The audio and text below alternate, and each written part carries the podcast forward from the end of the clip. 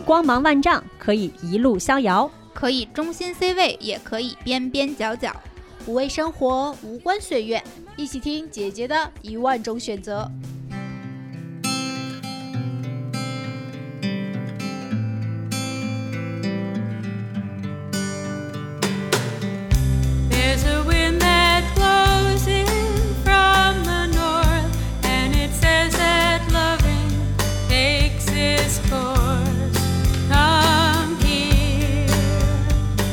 Hello 呀，大家好，欢迎收听新一期的姐姐说，耶耶！终于又线下录音啦啊，合体合体。合体 合体。Hello，大家好，我是美丽。！Hello，大家好，我是六月。我是小树，哎，我们今天三个人凑在一块儿啊，也是因为正好前段时间我们三个人闲来无事聊天，听众可能之前听过咱们一期节目，就是小树的 solo，对，谢霆锋那期，对，港台音乐二十年，然后用一个艺人穿起了这个黄金时代啊。然后呢，后来发现虽然我们已经相识多年，但是最近又发现了一位大生，哎，那就是我们的六月同学。哎呀，大生不敢当，不敢当。总有隐藏的一面哈。对对，总有隐藏的一面。我觉得六月非常对得起大生这个 title。哎，为什么呢？就是那天跟他聊天，发现真的他在当年还是一个系着红领巾的小学生，就开始体验陌生社交了。嗯啊，我们还被爸妈管着，不能和陌生人说话。我们的六月同学就已经长大了，哎而且听他讲起那些陌生社交的方式，属实说比他年长几岁的我都没听过。哎呦，然后我们就想，哎，正好借着今天这个机会聊聊陌生社交这件事儿吧。嗯，好呀。来吧，六月，先浅浅的跟大家分享分享，你这作为陌生社交老艺术家，对，这感觉是串起了这个一代互联网的发展史。哎，还真有点这意思。你你还别说，咱嗯之前要不是说线下聊天聊到这儿，我自己都没发现，啊我好像还真有点儿互联网陌生社交发展二十年，什么行走的陌生社交编年史这种感觉。嗯，因为我仔细回忆了一下啊，从前互联网时代，就是互联网刚刚开始出现那会儿，我玩过的东西，给可以简单的先给大家抛出来，让你们开开眼界。我估真的是计很多开眼界，很多人都没听过。对对很多年轻的小朋友都没听过。我先说我大概多大，九零年生人，啊，大概在我十岁出头的时候，十二岁左右吧。那不就是两千年嘛？六年级吧，五六年级，对，五六年级的时候开始就已经开始在想办法怎么能够多认识一些外边的人，不在自己生活圈子里面的人。嗯比如说我玩过的东西啊，嗯、这个电话聊天室，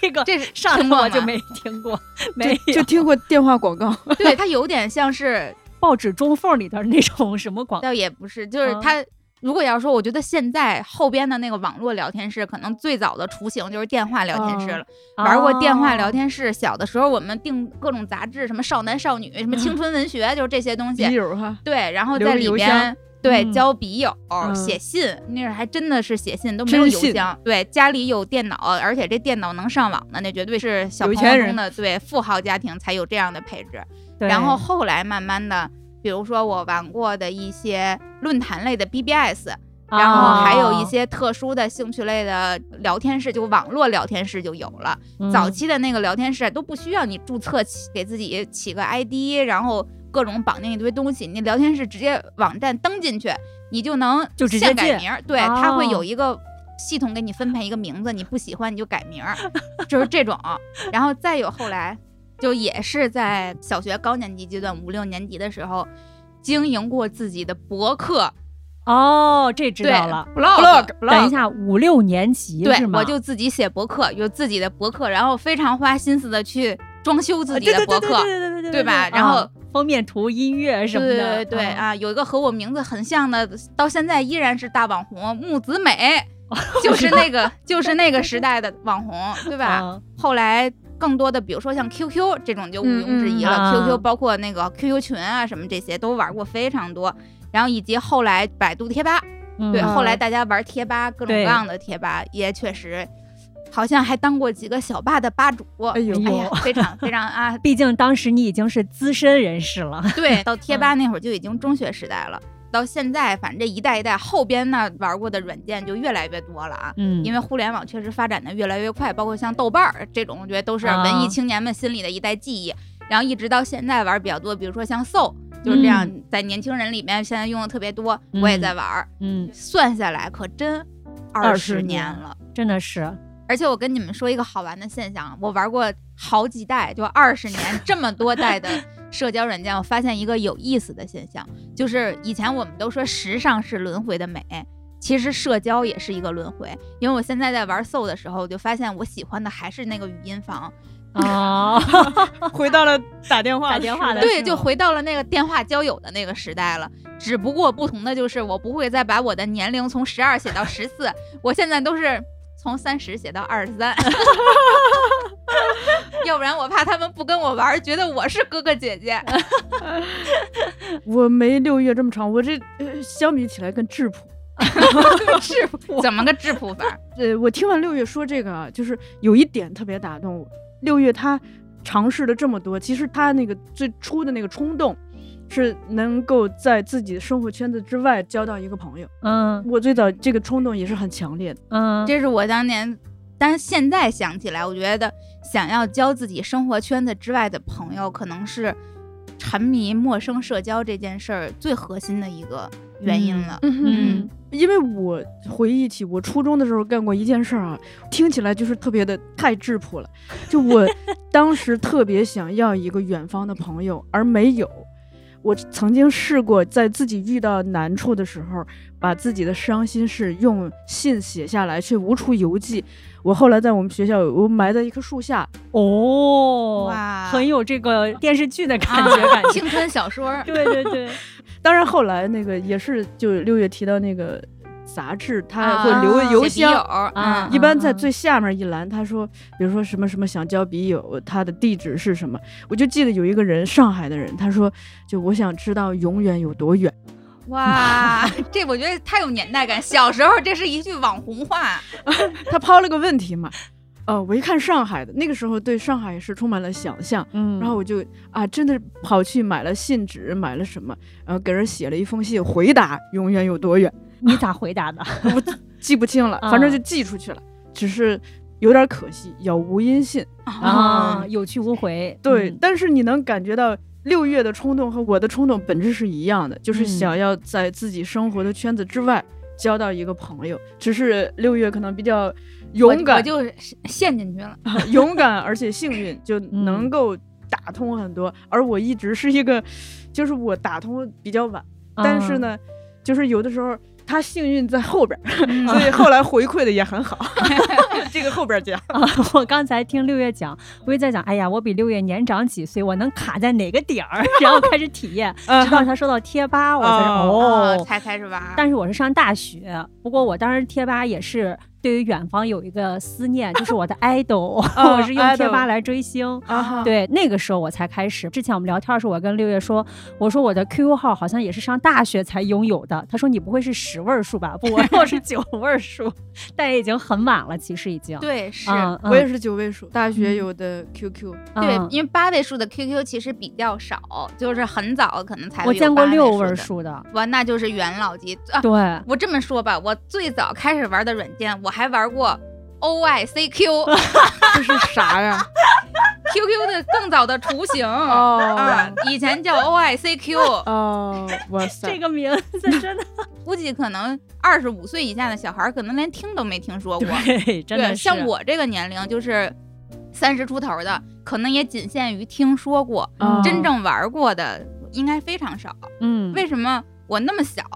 就开始不停的去玩这些？对我也好奇，就是像很小的时候，基本上我们都会被说，哎，你不要随便跟陌生人搭讪，然后有有什么会不会被骗啊，或者什么之嗯嗯类的。尤其是在线上这种方式，你也不知道外面人是谁。对嗯你像我记得我们之前聊过一期陌生人的节目，我觉得当时我跟六月的想法好像是非常相反的。，对，他是天然给陌生人打一百分，对，然后 往下减。对嗯我是天然给陌生人打十分，然后往上对加。嗯，对我其实我觉得小时候干这件事儿好像冒险还挺大的。哎呀，但是我小的时候，其实尤其在就小的时候那会儿啊，大家交网友这件事儿，其实在整个社会上确实是有点很贬义的、很妖魔化的，就是容易被骗什么的。可是我现在回想起我小的时候，我会觉得，好像小的时候我确实挺早熟的。就我和身边的很多朋友，比如说关于一些心事儿上。或者是你什么对人生的困惑，然后包括兴趣爱好，因为我从小。特别小的时候也很喜欢看书，喜欢文学，文学少女，然后再长大一点喜欢摇滚乐。我感觉我应该就能算是一个所谓的小镇青年或者小镇女孩那种感觉，在周围我的这些同学里，确实没有太能够跟我说能够交心或者是聊一个兴趣爱好，能够聊得很深很快乐的，就是这样的朋友在身边没有。找不到同频，对，找不到同频，嗯而且你想作为一个文学少女，还比较早熟的，其实心里有非常多东西想表达。就有一句话叫“说了矫情，不说憋屈”，就是你矫情是吧？矫情矫情啊！啊，你说出来之后，你周围的同学会觉得永你是远有多远？犯什么神经病啊？对，就有点类似于这种啊，嗯说了矫情，然后不说心里又憋闷得慌。嗯在这样的一个比较强烈的这种需求下，然后我就开始想，那我到底怎样才能够交到生活圈子之外的朋友？嗯，最开始的时候，因为作为小学生，你的生活圈子就是你们班，你都别说你们年级了，真的几乎就是你们班。对嗯对你后边你其他你都不认识，然后我就开始就嗯很想说，那我有什么办法能够认识到别的学校的人，甚至那我有没有什么办法认识到别的市的人？哇，不断拓展自己的这个领域哈。对，我就太想找一个人，真的能说一说心里话。然后最开始是先是我一个朋友跟我推荐了一个，他说有一东西叫电话聊天室，其实就和咱们现在比如说想要开会输一个会议号一样。啊，对，它有一个专门的那个聊天室的那个所谓的会议号一样，我们就嗯打这个聊天室的电话号码，啊，然后你打进去呢，有一个像真的是后来互联网社交的雏形了，嗯你要先相当于类似于给自己注册一样，你要先录一段用你你自己说话，对语音录一段个人的自我介绍，这还挺先进对的。你这自我介绍绍，反正说什么都有啊，你就你想表达自己什么都行。我记得我当年、当年好像就十二岁，录了一段很文艺的话。具体是啥我不记得了，但总之肯定很文艺，估计声音都特稚嫩。对，很稚嫩，很甜。我自己是很知道，十二岁的人不会有大哥哥大姐姐跟你交朋友的，你太小了。我很清楚这件事儿。然后十二岁的我，我就觉得十四岁已经是一个很大的年龄了，十四岁是一个配交友的年纪，我就给自己改成了十四。谎报，对，谎报十四，我就在那个电话聊天室里边，就确实是认识到了一些全国各地的大哥哥大姐姐们，他们都以为我哦是十四岁的。嗯，其中有一个我印象中比较深的一个男孩儿，他十六，当时我们俩聊得非常好，他就是也是被我十二岁甜美的声音所吸引，啊，然后我们俩聊的你们都聊啥呀？已经不记得了，啊，但是反正就聊挺多的，什么性呀，平时都干嘛呀，什么这种。种，对他也在天津，只不过跟我离得很远，我印象中，嗯，反正十二岁的小孩儿是出不了自己那个区的。对，嗯。然后关系很好，好到以至于我给他我家里边的，就是那会儿大家也都没有手机，好像手机还还是有钱人的标配，就是大哥大那个时代，小灵通，嗯小灵通还没出现一呢。二年，二零零二年，嗯，啊，零二年，然后我就给了他我们家的座机号，时不时的我们就会打，因为我爸妈工作很忙，这也是嗯。为什么我特别需要交朋友的原因，嗯就是因为哦。我在父母那儿其实没有得到特别多的关爱，嗯。父母工作非常忙，我就嗯。很渴望这些在其他方面找回自己内心的情感需求嘛。嗯。然后但是呢，有一天，嗯可能那天我妈不知道什么样的原因，她就没有去工作，她要在家，然后她就接到了那个男生给我打的电话。并且他一听那个男生跟我就不是一个年龄的，因为十六岁已经变变声了。了，对，那个男生在跟我妈的那个交谈里边，他就首先知道了我告诉他的名字是假名然后其次知道了我告诉他的年龄是假年龄，然后他无法接受我是一个十二岁的小孩儿，因为他十六，他已经上高中了。哎呦他，高一，而我 小学五年级，至今印象深刻，挺对不住那小男孩儿的。我们也写信，那会儿嗯也写信，嗯留了互相的那个地址学校的地址，嗯然后写信，就还真的是我自己是很诚心实意的想交一个真正的朋友的，嗯但是。我的年龄曝光了之后，他再也不理我了。我给他 发短信，然后我给再给他写信什么的，都再也不回了。然后后边再有的玩过比较深度的，就比如说像刚才我聊到的一些网站，我那会儿玩的比较多的那个榕树下，它不是有那个杂嗯，志吗？我只是听过，我也听过，是吗？就啊，好多什么郭敬明、韩寒都是从那儿火起来的，就是那个嗯萌芽杂志。啊，然后他的它应该是出版社还是什么的，叫榕树下。然后对，哦会专门有一个网站，网站里边有论坛和聊天室，我就经常泡那个榕树下的论坛和聊天室，大家都是喜欢文学的人。嗯，然后因为聊天室这种形式呢，交到深度朋友的机会没有那么多，因为你没有任何信息。你就只嗯能瞎聊，你每次进去都可以给自己改名儿，然后你的名字哦能永远不停的换。其实你不知道你对面变，对你，你想找一个一直在聊的那个人，其实嗯是有点困难的。最开始的时候，我还会给自己，因为我觉得文学社区，我会给自己起比较文艺的名字。发现根本没人鸟我，啊，对，就什么且听风吟，就是什么这种名字，没有人鸟你。然后我就想，那怎么样才能有人跟我聊天呢？我就打直球。我给自己起过的名字，比如说一个十四岁的天津的人，啊就会有非常多人聊你，他会跟你聊天津，问你狗不理包子好不好吃啊啊，然后他会问你十四，你这个什么上学的事儿呀，有没有早恋呀什么的，就会聊这些东西。然后在榕树下的那个论坛里边，你平时能够看一些帖子去互动，因为帖子就嗯比较长信息的内容嗯。输出了嘛，你就会有一些觉得你很欣赏的，然后互相聊得还不错的，是分享大家写的这种生活日常，还是文章、小说，还是什么呢？嗯，都有有大家自己写的一些日常随笔，然后也有就某些事情的讨论，跟现在都一样。啊，对，只不过它就相当于文学青年和文学少女们比较集中的那么一个地方。广场，对，嗯然后后来慢慢的就 QQ 号什么这些大家就都有了，嗯有很多是从某一些外部的一兴趣社交或者是陌生社交方式，大家认识聊得挺好的，就会互相加个 QQ，、嗯或者是留个 QQ 群。嗯，对，那会儿我还上过很多非常小的网站。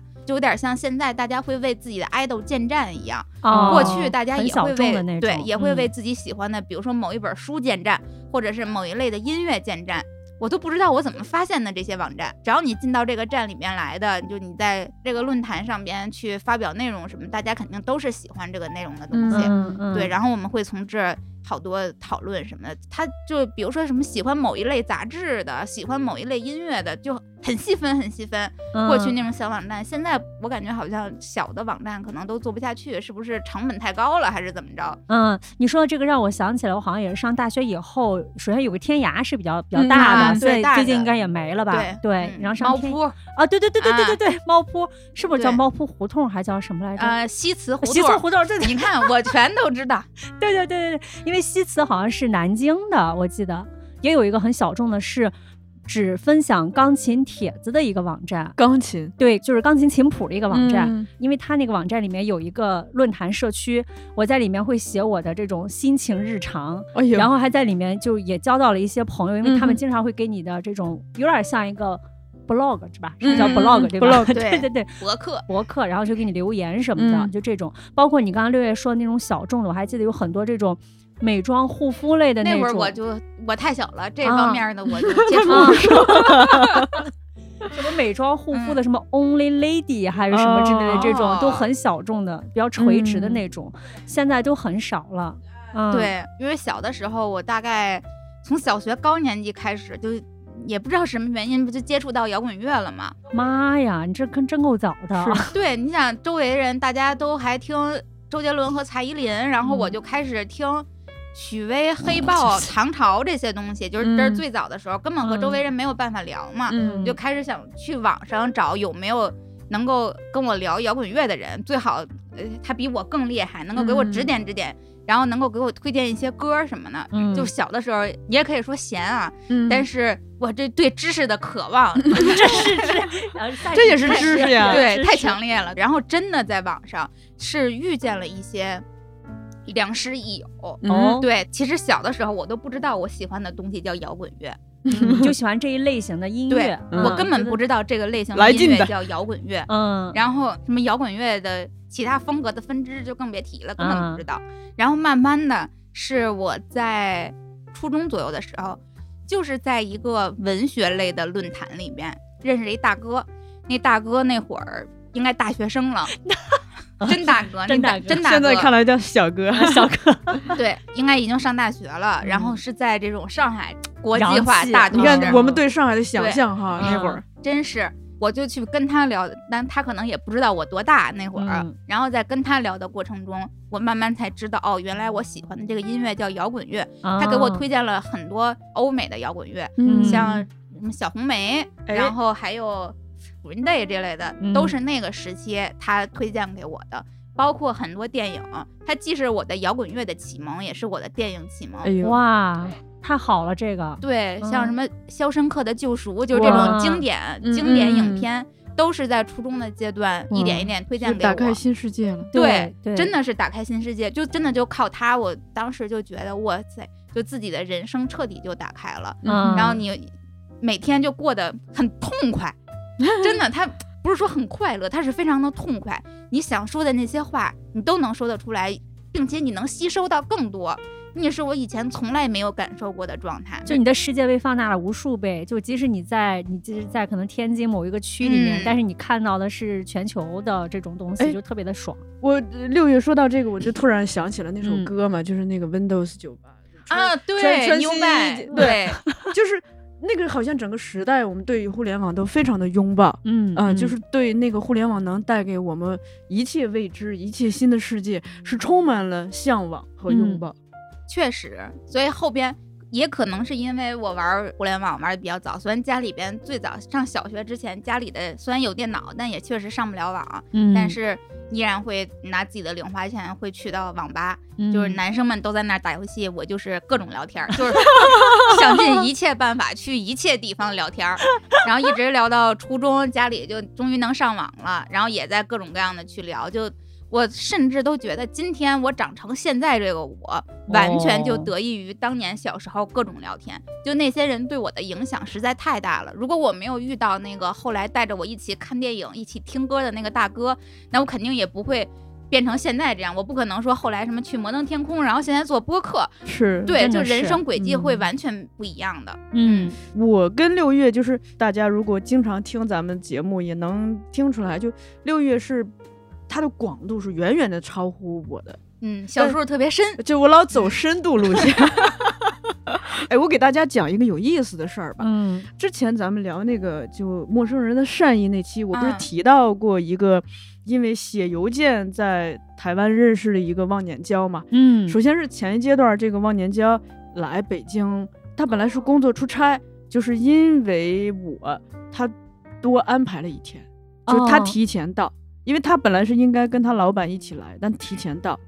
当年我去台湾学习，为了写论文，他给我安排了整一电影个完整之旅电影之旅。嗯那这次他呃来到北京出差，我给他安排了一个戏剧之旅。哦。呃，首先是要带他去鼓楼西看一个戏，嗯。呃，其次是，其实我之前特别爱逛胡同儿，我甚至做过一点小小的研究，就嗯。研究过东城区某一小块儿，就都有哪些名人故居，什么、什哦么徐志摩住过，王国维住过，朱自清住过，就我带他就是走了那个路线，然后因为现在也喜欢公园嘛，又带他这个逛公园儿，逛公园儿，就我们彼此还交换了礼物。他给我带来了这个台湾一所小学的书包，我一直很喜欢那款书包，我自己搜集了好几个颜色的，有深蓝色和绿色。这次他给我带来个红色，哦，我是现在天天背着。嗯，当然我也给他交换了一些礼物，就这个感觉特别有意思。嗯，而更有意思的是，就我也通过网络交到另一个台湾的朋友哈，嗯都是忘年交。这位大神呢，他没什么学历，但他读书特别多，嗯而且呢，他自己搞戏剧。就是我们的见面方式很有意思，就他来北京，他是有一个戏叫《演员实验室啊，》，金世杰老师演的，当时去哦国家大剧院。我知道，我知道这个啊啊，他是台上的演员，你知道我们的见面多有意思？他给我留了一张票，请我去看。他说我在台上，我是第几个出场。那你们第一次见面？那是我们第一次。见面，就是我是观众，他是台上的演员，我就等着他出场。但是特别遗憾的是，那天看完我并没有机会到后台去见他。一个是嗯国家大剧院 管得很严，再一个他们的行程非常的紧张，他们要连夜收台，第二天就走了，嗯所以我们并没有办法去真正的见面，所以他没有见到我。但是呢，他也有可能见到我是什么呢？因为那个戏有一个很有意思的设置，就是其中一个演员他上台讲了一段他喜欢拍照，他每次讲的时候，他会对着观众席咔嚓拍一张，哦，也就是说，我在那张照片里，就是认出你吗？就他不一定能认出我，但他知道我在那张照片里。嗯，我当时因为这两个设定，我觉得特别有意思，我还写了一段歌词，啊因为我觉得就是这种见面机会太有意思了。就是你是作为观众看到台上的他，嗯，而他是作为台上的演员看到观众席里头千分之一个你，就 就我觉得特别有意思。嗯所以就这些体验给我带来的，我就觉得，就我现在跟很多朋友发展出一个一个模式，就叫分享此时此刻。嗯，就比如说他们去阿里山，然后突然给我分享一张此时此刻，那我就赶紧出来，我也拍一张、哦，这个挺好。的，就我现在跟很多人，就包括前阶段那个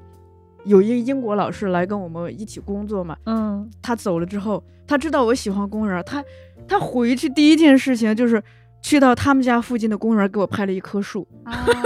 然后我就那个时候我刚好在公园，嗯，我就给他拍一张我在的公园。嗯，就是那天咱们前两天不是跟小韩录节目嘛，嗯，嗯小韩其实不爱拍照，但是他自从认识我以后，就他去哪儿就先给我拍张照。此时此刻，我一看，哇塞，凌晨五点，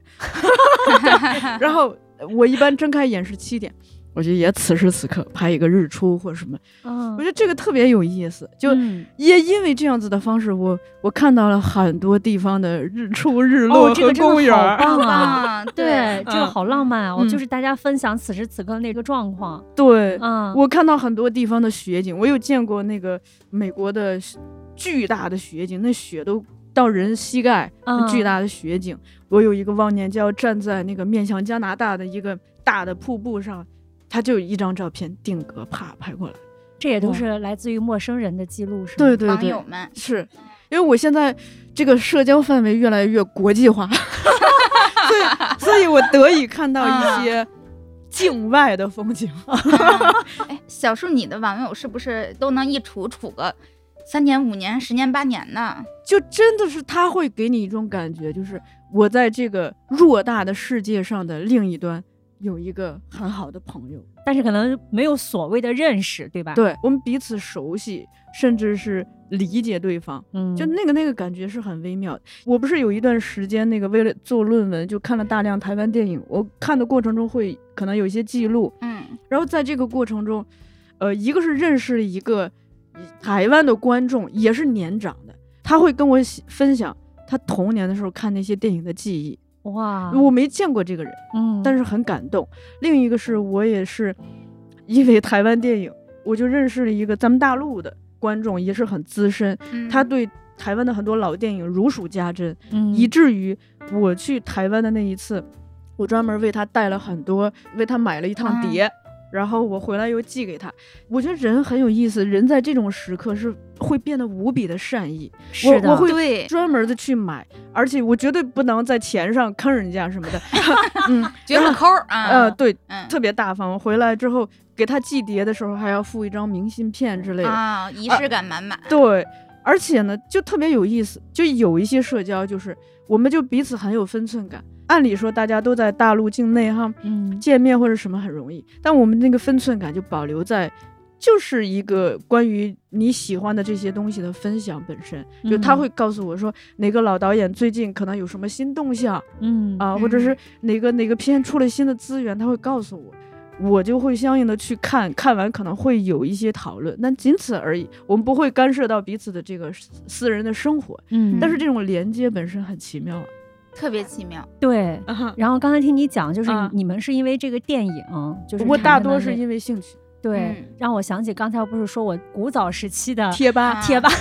我的古早是从贴吧开始，那也是兴趣，偶像也是兴趣啊。对啊，嗯是啊，嗯我就是追我的 idol 嘛，因嗯为身边的朋友都知道我喜欢林俊杰嘛，就是当年他刚出道的时候，我就特别喜欢他，但是因为要想办法和你的 idol 产生链接，然后就开始嗯用贴吧。那个时候我基本上上大学吧，上大，因为我是高中的时候开始喜欢他，然后上大学就开始每天睁眼就要打开贴吧，然后去把所有的帖子全刷一遍。哦有那个内地家族，我们当时叫，就啊有一个粉丝自己建的一个小网站啊啊，叫内地家族。然后我还是里面一个很早就古早的时候注册的一个会员。啊，当当时记得很清楚，就会把一些信息，就你整合到的那些偶像的信息发到贴吧上去，一直很多年在玩贴吧，而且经常还会在里面就是发一些就是被认定为精华帖、置顶帖，就这种。哎，这个有什么收获吗？后来。收获就是我们一起去看演唱会啊，哇，就是在哦和找到组织了，对，我们会一起订专辑，嗯，然后会一起讨论，就不会像现在这种，比如说他的行程什么的，当年都比较淳朴啊，嗯。比较朴素型的追星，比如说他会上哪一期的杂志，嗯然后会上哪一个的报纸，然后会上哪个的综艺，大家会去分享，包括他的预告，包括那段时间还他还拍了一个偶像剧，叫《原来我不帅》，不知道大家对，不知道大家有没有看到过这个？对，然后还有他的这个经纪公司所有的动向，我们全都是在贴吧里面去分享。嗯，然后最 highlight 的时间就是他的内地的第一场演唱会，是和家族的小伙伴儿还有贴吧的小伙伴儿形成了一个小圈子，我们就会分享，大家决定一定要去刷嗯他的这一场演唱会。所以我记得很清楚，就第二天还考试，叫植物的观赏与应用，就我们非常难的一门选修课，但是在前一天我就买了那个。票到从徐州到上海，嗯然后去看演唱会，然后在现场和贴吧和那个家族的小伙伴儿就见到了，嗯见到了之后，大家就是穿了同样的衣服，哎然后就是就有点像 现在这种小朋友们去看演唱会那种感觉，就觉得特别特别的爽。哎呦，那照片我现在还记得嗯。很清楚，而且你知道当时那个家族他是有不同的省，就一开始我们是所有人拍一张大合影，嗯就非常多的人拉这个横幅，对，啊拉这个横幅，然后因为是他的第一场演唱会，人生第一场演唱会，就是在上海虹口足球场吧。然后后来除此之外，我们山东省的还专门站在了一起哦拍照。然后除了山东省之外，我们自己还就是因为都认识了嘛。嗯后来回青岛以后，我们还在线下组织过他的 K 歌什么专题 K 歌研讨会，就这种，就先一起去分享他的嗯每一首歌、他的歌词，然后就是在线下聊天儿。哇，我记得很清楚，约了个下午茶，每个人交了几十块钱，就有点像避风塘那种地方，你知道吗？啊水吧啊，对对对对对，就那种。然后大家去听音乐、聊天的专辑什么真的有点像所谓的学术探讨。嗯嗯 粉丝那种深度交流的活动，嗯然后大家分享为什么喜欢这首歌，然后原因是什么。后来我们就去了隔壁的 KTV，然后一起去唱歌。哇塞，就是那段时间，大家关系相处的非常非常的好。嗯，因为当时我身边的人就特别不能理解，我就刚才刘月说啊他喜欢许巍那种心情，啊因为当年我的 idol 还是个 nobody，你知道吗？哦，就当年的大神都是什么周杰伦、对蔡依林啊。嗯。孙燕姿就这种，然后你像孙燕姿都是林俊杰的偶像，然后我身边真的没有人、嗯没有人喜欢他，可能喜欢嗯。他师兄阿杜的都比喜欢他的人多，就当年 就时代的眼泪，时代的眼泪，对，就是在车底不在车里的那位，嗯。嗯对，所以就是你很难在身边找到喜欢你 idol 的这样的人，啊包括我的室友，他们都特别不能理解。就第二天考试，你前一天还要去上海看个演唱会，哦然后晚上十二点，我是凌晨五点钟回到的学校，然后早上八点爬起来去考试，就这种。我就刚才听小树讲的时候，我就在想，哎呀。真的就是当年啊，就觉得真的还挺难得的，就是能够和这样一群你完全不认识的陌生人，就基于一个对一个人的喜欢或者是一个兴嗯趣，嗯然后能产生这种很深度的链接。然后后来我还想，我好像还有一次，就是因为要学英语，在网上认识了一个外国的朋友，是一个尼泊尔大哥，就觉得他的英语可能会带点咖喱味儿，人家当年也是被殖民的国家，英语不错，英语很好，啊对对对。然后后来他是在潍坊读学医嘛，也是一个机缘巧合的机缘认识了，但也不熟，就完全是陌生人，然后聊这种英语啊什么的，用英语聊，用英语聊，就哎逼迫着你每天，嗯我的手机，那个我的天呐，我大学是学小语种的，就有很多专门和你对口的一个国家的留学生们，嗯然后大家一起来，就是学伴儿那种感觉一样，嗯是吧？嗯对对啊对你帮他练中文，他帮你练英语。，我们每天屏幕上都是字母，只不嗯过是他打的拼音，我打的英文，类似于哦这种。嗯，然后也是学英语学了学了一段时间嘛，然后后来也发展成了一些比较深度的关系，哎就这种，就真的很奇妙。嗯哼，而且你们发现没有，有一个特点，嗯就是我们在陌生社交的这个过程中。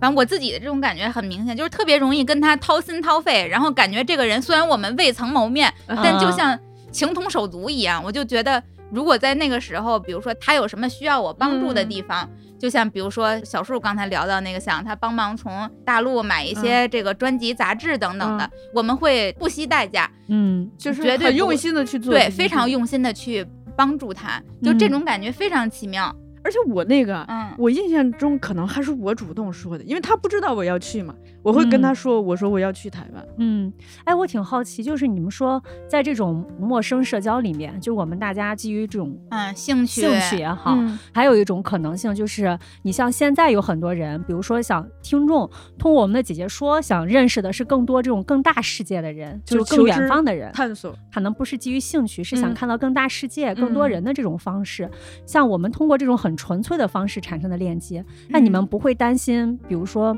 有一天他离开了，嗯哼，会让你嗯们难过吗？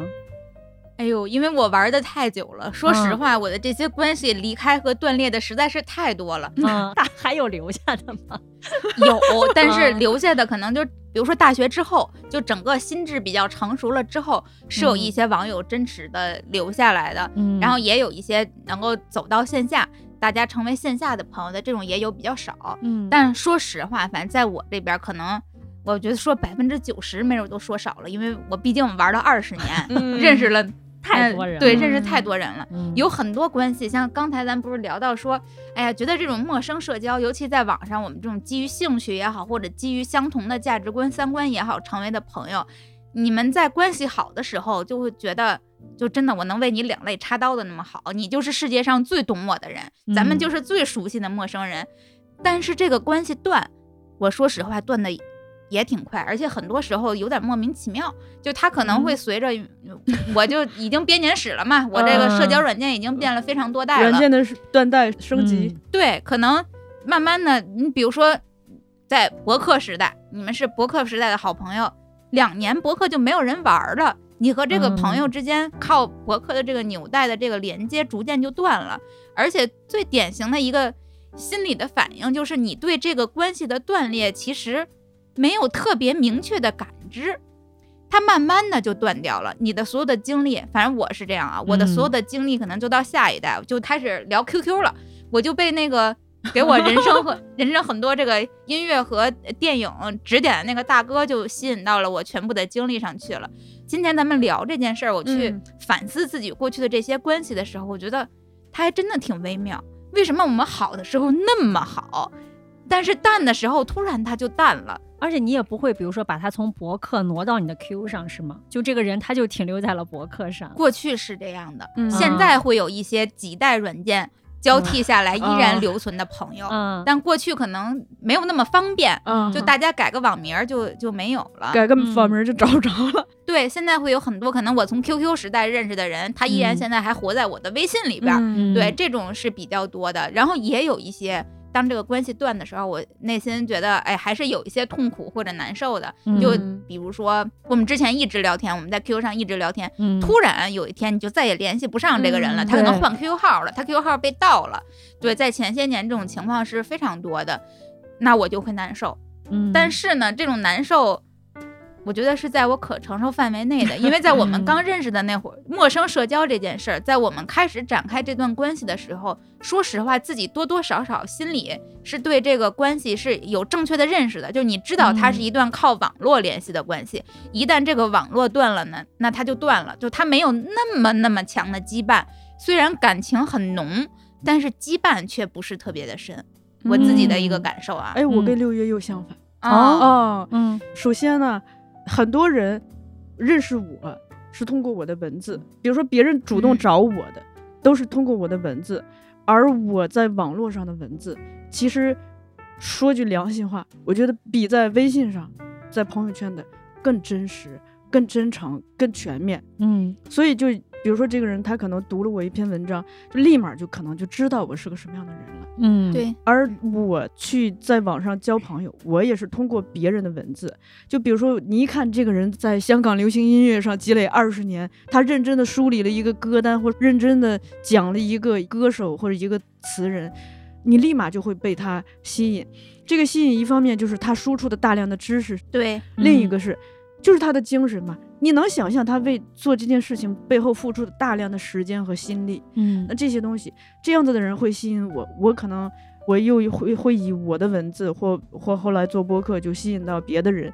而所有的吸引就是其实是相当于你把你的 soul 哈、嗯这是相当于你把你的灵魂的一部分注入到了那一一篇文字也好，嗯一个一个一个相册也好，所以只要接触到的人，他立刻就是好像把你的灵魂给显影了。这真是，就是，所以我交到的人，我自认为就是我们都有一种精神上的彼此的欣赏，嗯而这种欣赏呢，就是它是很难被失去的。就即使说因为社交软件的升级什么哈，就首先我自己，我现在就基本上就统一用名，到哪儿头像都不带换的。比如说将来有一天，我们现在用的所有的软件都都升级到别的软件了。但大家可能就未来遇到那个头像，遇到那个名字，或者遇到嗯这个相似的文风，立刻他就能辨认出来是我。而对于我来说，即使就是有很多人可能会在这个过程中，就我们流逝什么，他在我的内心的世界中，所有的都是存在的。嗯就因为它会勾连起你对那个那个软件，你对那个嗯人、那个人的头像、那个人的嗯所输出的那个非常鲜活的回忆。嗯这些，它在我的心里头是一个不断累积、哇，收藏的嗯过程。就即使这个人可能跟你没有什么联，但是他的东西还是留在你这儿了，是这个感觉。非常鲜活的记忆，嗯可能也我比较长情。刚六月讲的时候，我脑海里迅速的出来很多，就 QQ 上的嗯 ID 和，甚至我去人家的空间还看过，或者嗯人家给我留过言，就这些东西都非常鲜活的就在我这里就出来。反正从我的内心，我不认为我放弃了他们，而是嗯我很珍藏他们，所以就不会有那个失去的那个感觉，那个、嗯那个。啊，因为朋友总会告别嘛，很多人真的可能就是，虽然我们彼此都还活着，真的是未来可能真的都不会再见，一生都不会再见。嗯但我一想到，就是说我用心的珍藏，我自己就过得了自己这一关，我不嗯会觉得自己失去了什么。其次是，就我现在就是逛公园，它给我带来一个人生体悟，我就觉得我们每天都在看同样的日出，看同样的月升。那个分享此时此刻的照片，它就是带来的就是天涯共此时。嗯，所以我就觉得，如果说当时像六月一样，作为一个小学生，觉得你的世界就是你在肉体生生活的那个世界的话，嗯你的精神世界它可以超脱于你的身体，嗯去到很多地方，然后你知道呃一个欧洲的日出，嗯你知道一个美国的日出，那个感觉是很奇妙的。哇，我好像跟你俩也也不太一样。哦 对，就是我在回想，我好像很容易，或者说会更倾向于，比如说在这种像刚才六月说的，我觉得它嗯有点像是两个物体真的是快速擦出火花，嗯然后这个火花亮了之后，它能亮多久就是随缘。随缘，对，然后灭了也就灭了，就两个物体就又分开了这种感觉。然后可能小树就是会把这个火花就是一直在心中亮着，啊，对然后我可能会把它，我能 会把它弄成一把火。啊，对，就是我很喜欢，或者可能是我的一种社交模式。嗯就即使我们是一种陌生的关系，但是我总会对这个人产生极大的好奇，我想嗯看这个人到底是个什么样的人，所以我就会想办法，不管是通过一些活动或者制造一些场合，想跟这个人当下就是当下去见面。嗯我会发现，我好像和很多这种基于兴趣有关联的这样的一些陌生人，都是好像会发展成，嗯就肯定会嗯发展一段线下关系，就只不过。你像我们贴吧那些小伙伴儿，还有那个家族的小伙伴儿，我们虽然线下见了，但是可能大家也就是仅存在基于这个兴趣产生的关系。那你其他生活上可能也不会和这个人产生太多的。嗯所以我也在想，在某种情况下，你比如说家族也没了，然后贴吧现在活跃度没有像以前那么高了，而且人也都想时间多久了呀，嗯换了很多，就是也可能这种基于单一兴趣产生的这种链接，即使你到线下之后，你再发展成更深度的关系，可能还是需要。一个是机缘，嗯再一个就是可能也是你全方位的感受这个人之后，你觉得他适不适合再更深入的引入到你的嗯生活里面。我在想，我还是会基于兴趣会去把它延展，嗯但是看就这个火能能着多久就不一定了。其实美丽讲这个，我我有过一个思辨，嗯，呃，就是首先，不管网络科技有多发达，我越来越觉得就是肉体的珍贵，嗯就 就是我们可以这样子，现在三个人能够面对面面对面的坐在一起，就是非常珍贵。所以像美丽有这个愿景，就是去把它发展成一个线下这个事情，我觉得是非常奢侈和珍，贵的。这倒是是。对，嗯，但与此同时呢，的确是现实有很多不受我们主观意志，比如说你交的那个网友还在非洲呢，对我的尼泊尔大哥，我当年也是花了斥巨资 去，是吧？我们如何对待这一种的？我现在就是想到的，我我自己总结一个词儿哈，嗯就是其实你灵魂的这个投注程度，嗯。就你比如说，可能咱有一个同事，嗯，天天跟他在一起，你可能跟他做了十年的同事，但你发现你对他非常的陌生，嗯，因为我们时间的长度不只是一个参数，它取决于我们内心的投入程度，我们嗯彼此的投入程度。嗯，所以就是像那种遥远的呃陌生社交哈，嗯就可能虽然甚至没有同处在同一个时空下过。但如果彼此就真的是都投入巨大的一个心力，嗯至少在彼此交流的那个时刻，你的灵魂是非常专注的。就我觉得那个是非常奇妙的，嗯嗯嗯，就是基于你俩刚才聊的这些，你们有没有发现一件事儿？就是比如说在网上，嗯可能你灵魂的这种投入程度非常之深，但是很多情况下，可能到了线下之后，就做不到那么深了。反正我自己会有这样的感受，比如说嗯我们在网上聊的非常好，然后不管是问题也好，还是对嗯自己的价值观的阐释也好，嗯，你是肆无忌惮的，你可以纵情的去展示自己深刻想表达那些东西，但是嗯到了线下之后，你们可能多多少少会带着点尴尬，或者是在沟通的过程中开始有所保留。我会想，嗯我这句话是不是得体的？我们之间的关系是不是体面的？嗯等等，它其实对于我们所谓的这种灵魂的投入程度是有很深的这种干涉的。对，我想我见到第一次在线下见到尼泊尔大哥是在青岛机场嘛，我还记得那个场景，就像六月讲的，就两个人一嗯见面，你想虽然之前你想大学这几年是吧，嗯工作这几年，这灵魂够深入了吧？嗯，然后一见面就还是有那种很尴尬的感觉，不知道说啥。我觉得这个很有意思。你像我跟那台湾的大哥见嗯面哈，就我们就跟是重逢似的，就哦毫无陌生感。也看你们之间的那个频率到底是不是真正的对上了。嗯，线下的频率和线上的频率，很多人不一样。我我会觉得人的人格其实是非常多面的，嗯在不同的那种社交场合里边嗯所表现出来的人格的那一面不一样。对，今天我们是。是网友，我们在哦 网上去聊天，嗯那可能他是我的一个人格，或者你也可以给他理解成是更加完整和透彻的一种人格。嗯嗯，但是你到线下，比如说，他可能取决于你们这个，也包括你的整个的环境，你是是在咖啡馆里，对对，你还是在电影嗯院里什么的，都会影响整个的对话的共振，它就嗯会很不一样。这里头其实还有一个东西啊，就六月点了一个很重要的一点，就是这种陌生化社交，因为我们是隔着网络，因为最开始的时候我们可能不知道对方长什么样子，甚至不知道对方年龄嘛，对，嗯 男女都不知道。嗯，嗯 这这个东西。它其实有时候跟那个就是演员演戏很像，我不知道你们看那种演员采访听没嗯。听过这样一种言论，是我是听过好多的，就大家说，就是如果让我本人去表达，我会觉得非常羞涩，但是我躲在角色后面，啊，我就是可以什么都可以做，我就可以放开，这是一种言论。另一个呢，就我后来看到一种戏剧，就是戴着面具，就比如说我现在戴一老头儿的面具，我就可以尽情的去演那个老头儿。对，但如果我拿开那个面具，你让我演一老头儿，我就各种尴尬。我觉得网络有时候就像那个东西，它是就是是一个角色和面具，我们可以躲在那个后面，反而可以内在跟释放。小树刚才说这确实是嗯因为其实有的时候，实话实说，在网上，我们除了说能够更大的去展现自己的善或者是美好之外，还有很大一部分，反正我自己是这样啊，内心阴暗的角落，我可能没有办法。以真实的我的这个状态去和身边的朋友们去聊或者怎么样，比如说我最近不是玩 Soul 特别多嘛，我最喜欢玩的是那个语音房，啊，我知道，嗯，它有点像那种群聊，一嗯群人一起来共同讨论一个话题，比如什么创业呀，然后什么学，甚至包括学英语、练口语之类的。嗯，然后我在那个语音房里边，经常会比较感兴趣的一个是吐槽婚姻的，后对，有有很多人在吐槽自己的婚后生活，他们可能没有办法和自己的家人或者朋友去去说这些，可嗯能会担心别人觉得自己失败。认为这是家丑吧？我觉得啊，对，或者说嗯觉得说这件事儿它本身不体面，婆婆妈妈嗯。对，然后像吐槽婚姻的或者工作的，嗯。然后也有一些，嗯，我自己会觉得是很珍贵的，就比如说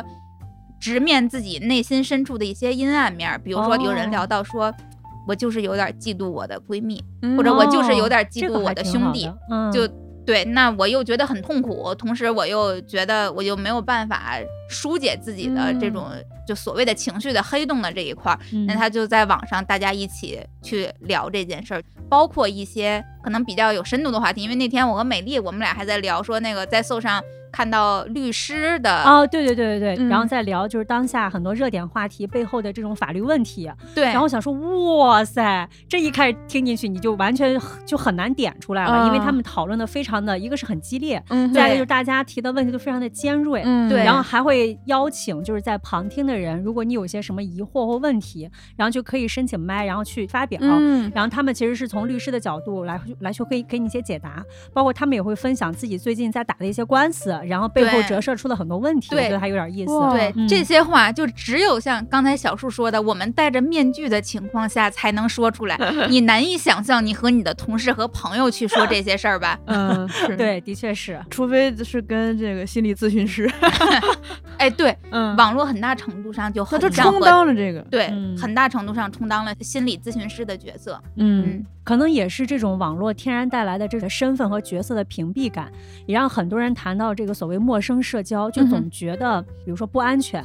甚至有一些欺骗。的确有人会利用这对嗯就我并不知道对方是谁，然后就像你刚才讲的，男女可能都不知道。嗯有各种各样的，我们在网上也看到过相关的一些新闻。就是其实我觉得谈到陌生，就像我刚才讲，我可能一开始就不会像六月这种小事。我觉得六月就当时小学的话，在我们班就属于那种所谓格格不入型的，好像真有点儿。对，嗯因为我们当时都是被被老师管的非常的 严格，不要和陌学生生人说话，嗯然后老师去网吧抓孩子这种，他又觉得网络世界嗯太危险了，然后就嗯不想让你去接触，所以我才说我的陌生社交可能更多的是真的是离开了爸妈，然后离开了那个固定的环境，到大学才开始去有 QQ 啊，有贴吧啊，去追星啊，就这些东西。你们一开始会担忧吗？就这种，比如说陌生社交带来这种不确定性的东西。反正从我刚才聊的我自己使用陌生化社交的方式，其实我首先我不是轻易做出决定的，嗯都是嗯会对对方有一个观察。你看看对方都写过什么文章，每天的发言风格和频率是什么样的，对吧？他在嗯关心什么？希望更多的了解对方，然后才去建立这个联系。再一个，其实我们大部分嗯人的发心是很质朴的，是，也更能在这上面，因为这个面具的关系，更能激发出一些善的东西。当然了，也不排除就是不管是在线下还是线上，当然会有人去利用这一点，所以保嗯持适当的警惕和谨慎也是必要的。好嗯而且我的一个感受嗯，就是，越是深度的或者基于兴趣的社交也好，基于同频的三观的社交也好，安全性其实越高。就像小树它有门刚才说，槛是不是？对，有门槛，且我们嗯花费了非常多的时间。越是那种 dating app，对，就是嗯我们可能左滑右滑靠照片去配对，反而危险性是更高的。我自己其实是从来，也不能说从来，就是几乎是不玩那种 dating app 的，因为嗯我觉得它特别无聊。我能那会影响我们以后的商务吗？就言论仅代表六月个人啊。对我真的觉得那种就我们就靠容貌的匹配、肉体的匹配，甚至这个容貌还是修饰过的，非真实的容貌，其实对这个人得不到什么他真实的信息，或者说他尤其是那种灵魂上的信息。我觉得他可能都不叫社交，就不叫我们今天讨论关于社交本质这件事情，嗯。对对。吧？对，嗯。像这种的，反而我会觉得它的危险性更高，因为你嗯。对这个人不了解不了解，嗯一无所知。本身你们的谈话就是奔着他是 dating app，你们就是奔着这种激发荷尔蒙的方向上去聊的，那其实会带有更强的目的性。我们刚才聊到的那些，说我是完全袒露自己的内心。嗯啊，嗯不管是他是更善的那一方，还是稍微嗯有一点人性的嗯小阴暗的那一方，嗯至少嗯我能保证我是真实的。是嗯并且像这样的话题，我说实话，作为成年人，我们基本上都能有一个嗯，不说百分之一百，但至少嗯我觉得能有个百分之八九十的判断。当一个人对你很真诚的情况下，你能感受得到。嗯对，，尤其是对那些我们本身就特别的熟悉、特别的了解、特别有欲望想和别人去分享、想要嗯汲取知识的这些领域，那那些不怀好意的人其实不容易骗到你。嗯嗯刚才不是说我几乎不玩 dating app 吗？小的时候是尝试着玩过的，因为周围有一些朋友啊，大家会去玩儿，然后你你也会好奇，嗯，然后再加上呃比较年轻，是吧？就总想体验各种各样的人生。反正玩下来之后，就是作为陌生社交二十年行走的编年史，有一段时间就在，其实就是在我玩这种所谓的 dating app 比较频次比较高的那种情况下，嗯我甚至都产生了对于陌生社交或者说社交软件这件事儿的质疑或者疑问。嗯，对，但他可能也正好处在我比较偏青春期那一段，就可能二十出头儿，当时我就会觉得，天哪！我觉得像社交软件的发明，本意上应该就是要帮助我们去排遣孤独吧，它要解决这嗯种人之间的孤独感，让大家能够更迅速、更便捷的产生连接。为什么你越玩这样的软件，反而越让你感受到这种孤独？嗯对，这种是嗯特别强烈。我记得我那会儿还专门会在像朋友圈呀什么，就嗯记录下自己这样的困惑。嗯，对，那会儿就完全迷失在了这种孤独感里，我嗯就会觉得，哇，社交软件是不是让我们这种孤岛的感觉更强了？我们嗯因为不管是出于这种呃想要激发自己荷尔蒙这样的需要，还是我想要认识更多的人，我就是想要消磨时间也好，就各种各样的需求。因为这样的关系下来，你们可能迅速的就认识了，你甚至还迅速的见面了，但是没有然后了。嗯对，它就结束了。你会觉得，哇塞，我们还是孤岛，只不过我们短暂的漂浮的过程中，或者说我们还是浮木，短暂漂浮的过程中，偶然的相遇了，嗯撞击了一下，我们反而谈得更远了。我依然还是那个孤独的我，当时那种感受是特别强烈的。嗯但是像早期玩互联网，或者包括我现在在做的这些陌生社交，就大家都是基于兴趣的，基于一个更加完整人格的展示，想要靠靠三观或者什么互相吸引，甚至不需要线下见面，嗯就只是想要找到同频的人。这样的情况下，就即便是我后来，因为现在肯定没有办法和我十二岁时候交的那些朋友还成为朋友了，很有可能你们已经是不一样的人了。但是你会知道，他所带给你的那个余韵永远都在。嗯对，就像小树说的，那一把火还烧在我心里一样。嗯对我现在依然保留着当年带我去听歌、看电影的那个哥哥的影响。嗯对，只有这样深层次的陌生社交，它不仅能够帮你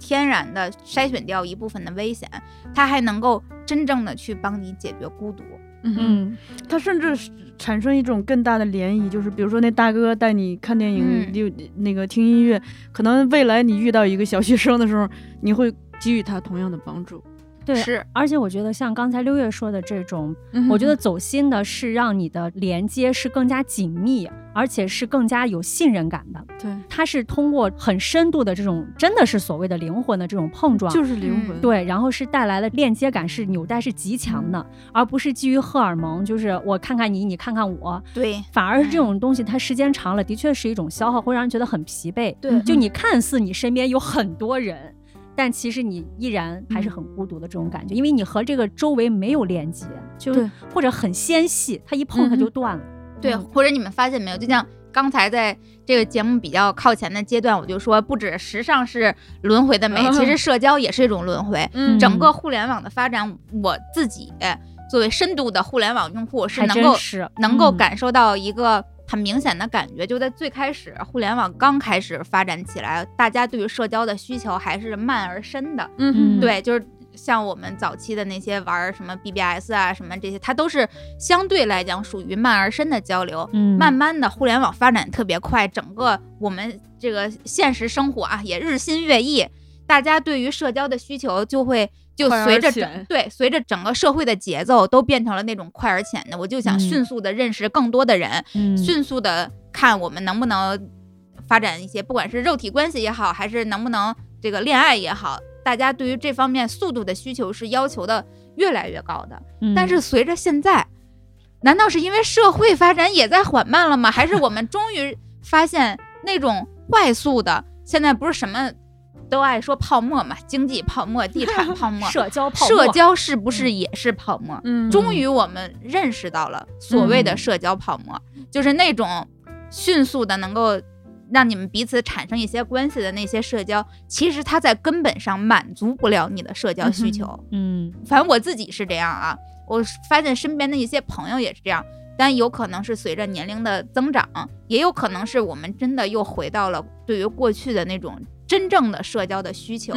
对，就是灵魂的碰撞，共同的兴趣爱好，共同的志趣、三观，我们还是渴望高山流水式的友谊。对，对，是的嗯。你一边说，我就在想，哎，这不就是播客吗？是真的，你看内容发展也是这样的。从最开始大家写博客、长篇的这些文字的内容的输出，到到后来对微博，就嗯所有的一切，，短而有小，有一段时间，所有的一切都是碎片化的，你们记得吧？快，嗯对，，所有的内容都是碎片化的，然后又有很多 KOL 这个文化名流出来反对碎片化。嗯，对，包括现在开始什么，不管是播客还是什么中长视频，不不就又开始了又开始兴深起了度，对，又开始走对所以深度了，整个的社会发展真的是一个轮回。对，又开始回来了。嗯嗯，的确，我也有这种就是社交在降速的一种感受。你比如说，我最近其实对于骑行产生了极大的这种兴趣爱好，而且我觉得北京是一个特别适合骑行的这个地方。嗯然后每天晚上在长安街上，凉快那人乌泱乌泱真。呃，我见过，对对对对嗯对，然后就特别的就特别的爽。正好我们家还有一辆闲置的那个山地车，然后就在想怎么样去能够让自己开始去学习骑行。包括之前我跟六月 一起见姥姥姥爷的时候，我还问过嗯姥爷这个事儿，姥爷还给我推荐过一个俱乐部，但是有点贵啊，我就没去。啊对，然后后高端俱乐部了，高端俱乐部，啊对。然后后来呢，我就在网上看了一些攻略，但其实攻略这个东西它就有点儿。怎么讲？我就我觉得可能很多人现在，比如说要发展一个新的兴趣，都会去看攻略，但攻略它有点像你只学习了理论知识，就是它有点儿生硬，对，但它可能会快呀，它是最简单、直接、快速学习新技能或者精进新兴趣的方式了。对，但是是学习精进，我觉得难。啊对，是学学习对嗯，但是你比如说落到实际情况，你想，如果我想在北京找一条适合初学者的路，就很具体的问题。对一些嗯很具体的问题，包括一些出行者的一些装备什么之类的，可能还是有一些这种疑惑。嗯，然后后来我就跟六月聊起这个事儿了，然后六月就说你可以去那个他一直在用那个搜上，可以去体验一下，找一找。开始我跟他说，你就找老爷问不得了吗？美丽不好意思，美丽说老爷大明星啊，人家多忙呀，我天天找人聊这个。主要是我怕老爷再给我推荐一个贵的，大明星用的咱用不起呀。是这样，然后我就啊跟美丽说，我说那要不你就去搜上看看，然后它啊上边就是你能找那个有有相同兴趣的人，你找人问一问。对，就是在他的兴趣广场上有一个，正好我那天刷有一个关于骑行的讨论，然后我就在里面找了一个小姐姐，就跟她聊了一会儿，然后她会跟我说说，比如说我现在就是他不是很推荐我就直接进山区，因为啊我我觉得山里边不是人少嘛，就这种，但是他跟我说他们经常骑行的几个路线，其实可能并不是适合我这种初学者，包括我的衣服、我的穿着，然后甚至是什么时间去骑行，在哪些市区、哪些路去骑行，他都给了我一些比较好的建议。我觉得他就有一点像我小老师的那种感觉，就我有一些骑行的问题，私教了。对私教，对是私教，然后也会在上面去跟他聊。嗯，就是我们可能现在已经保持联系大概一个多星期了吧，就经常我有一些什么小的问题都会问他，然后他有空也都会回复我，我觉得这种感觉还挺好的。对，对而且你去他的兴趣广场上，你去看他们在那个有一些骑行的讨论里面去聊，哦其实也都是一些很具体的一些小的问题，嗯它可能都并不是那种像教程里面或者是攻略这种，就是一些大而全的一些东西，会告诉你一些基础的逻辑理论。但是你一些小的、一些细碎的问题，而且可以连麦语音啊，你就可以直接问你的问题，哦其实也还挺好的。我觉得嗯特别的，对于新手特别的友好。嗯嗯，我觉得我们今天其实关于陌生社交这件事儿聊的还挺多的了，而且一边聊我，我就有一种和小树一样的感受，就是勾起了很多回忆，是吧？对，就一个是回忆，再一个就是真的，我们自己可能也是在一边录的时候，一边又重新审视了到底嗯我们认为的陌生社交是什么。或者社交的意义到底在哪对是的，就是通过陌生社交这种形式，反而让我们看到了社交的本质。是的，嗯我这最近深有体会。对，对，就是它是一种基于你真的这种，不管是兴趣也好，或者是去看更大世界的这个想法也好，它其实回归到人关于社交的这件事情的本真最本真的最本需求真非常质朴，对，就是抛开了很多这种，就是我们在应对外界社交的时候身上的那些标签的东西，而去看到了我们想和这个人交流的一个本质，真的回归到了这个社交的初心。嗯，嗯，对对对，我看到这质朴的那个东西，还我突然特别感动。听你对，内心很震颤的，我觉得。对，啊是是那你想想，我们一个人，不管是一个小学生也好，还是一个一个中年人也好，就我们就是想要努力的拓宽自己的世界，精神嗯世界，嗯，交到更多的朋友。对嗯我感觉我们这一代其实挺幸运的。嗯，你说，嗯如果我们活在我们父母那一代，那我可能真的就永远是一个格格不入的人。之前我记得那会儿看那个半边天，就是那个央视的央视的那那个对那个嗯。访谈，这嗯。里边有一期特别出圈的访谈叫刘小样对，他哦就他觉得和自己周围的环境格格不入，嗯，他想要的那个世界是和他现在这个世界相距甚远的世界，嗯。但我们可能活在相对来讲信息和经济发达程度还稍微高一些的地方，然后嗯。活在互联网高速发达的这个时代，嗯。我完全拉近了我和我想要的那种生活之间的距离，找到了真正的同好。我觉得，啊，现在想起来我好幸运呀，就生在这样的时代，要不然可能就是孤独一生。可能人家们有人家们的一个解决方式，比如说笔友笔友。嗯哦，真的是对，嗯你想想那个茶陵街八十四号，还有很多这种类似的古典的这种友谊，它会产生另外一个浪漫故事。嗯。是，对，而且包括我觉得一边在聊的时候，我们也发现以前是我们在用这些工具，嗯哼，当碎片化和这种很短而快的这种社交，所谓的社交来的时候，我们是被这种东西绑架的，我们的主动权不在我们，就它会让我们的世界反而变小了。是，嗯，对，所以我是觉得，不管是像大到父母，我们父母这一代，包括小到现在的一些这个还在上学的小朋友们，我觉得得我们还是要回归到它是一个工具，是帮我们去寻找同频同号，甚至是去帮我们看世界的这样一个工具。对，去更大的借助这种社交网络，或者说是这种陌生社交的方式，去打开你的世界，是，真正让世界在变得大起来。嗯然后在里面去收获能够和你产生灵魂火花的人，我觉得这件事儿特别美妙。对，好对浪漫的，对，回过头来想想，可能就是这样一个火花，就影响了你未来的这种工作也好，生活方式也好，人生轨迹。对人生轨迹真的非常有可能嗯，这真的是一件挺浪漫的事情。对呀、是啊嗯那我们就祝所有听这期节目的听众朋友们都能在互联网上对遇见自己的灵魂火花吧。嗯。嗯，好的，那非常感谢大家收听本期姐姐说，也欢迎大家在各大音频平台关注和订阅我们，我们就是你的其中一朵灵魂火花，对不对？然后也可以在微信公众号搜索“姐姐说 FM”，就可以加入我们的精神股东群，和更多的火花在一起发光。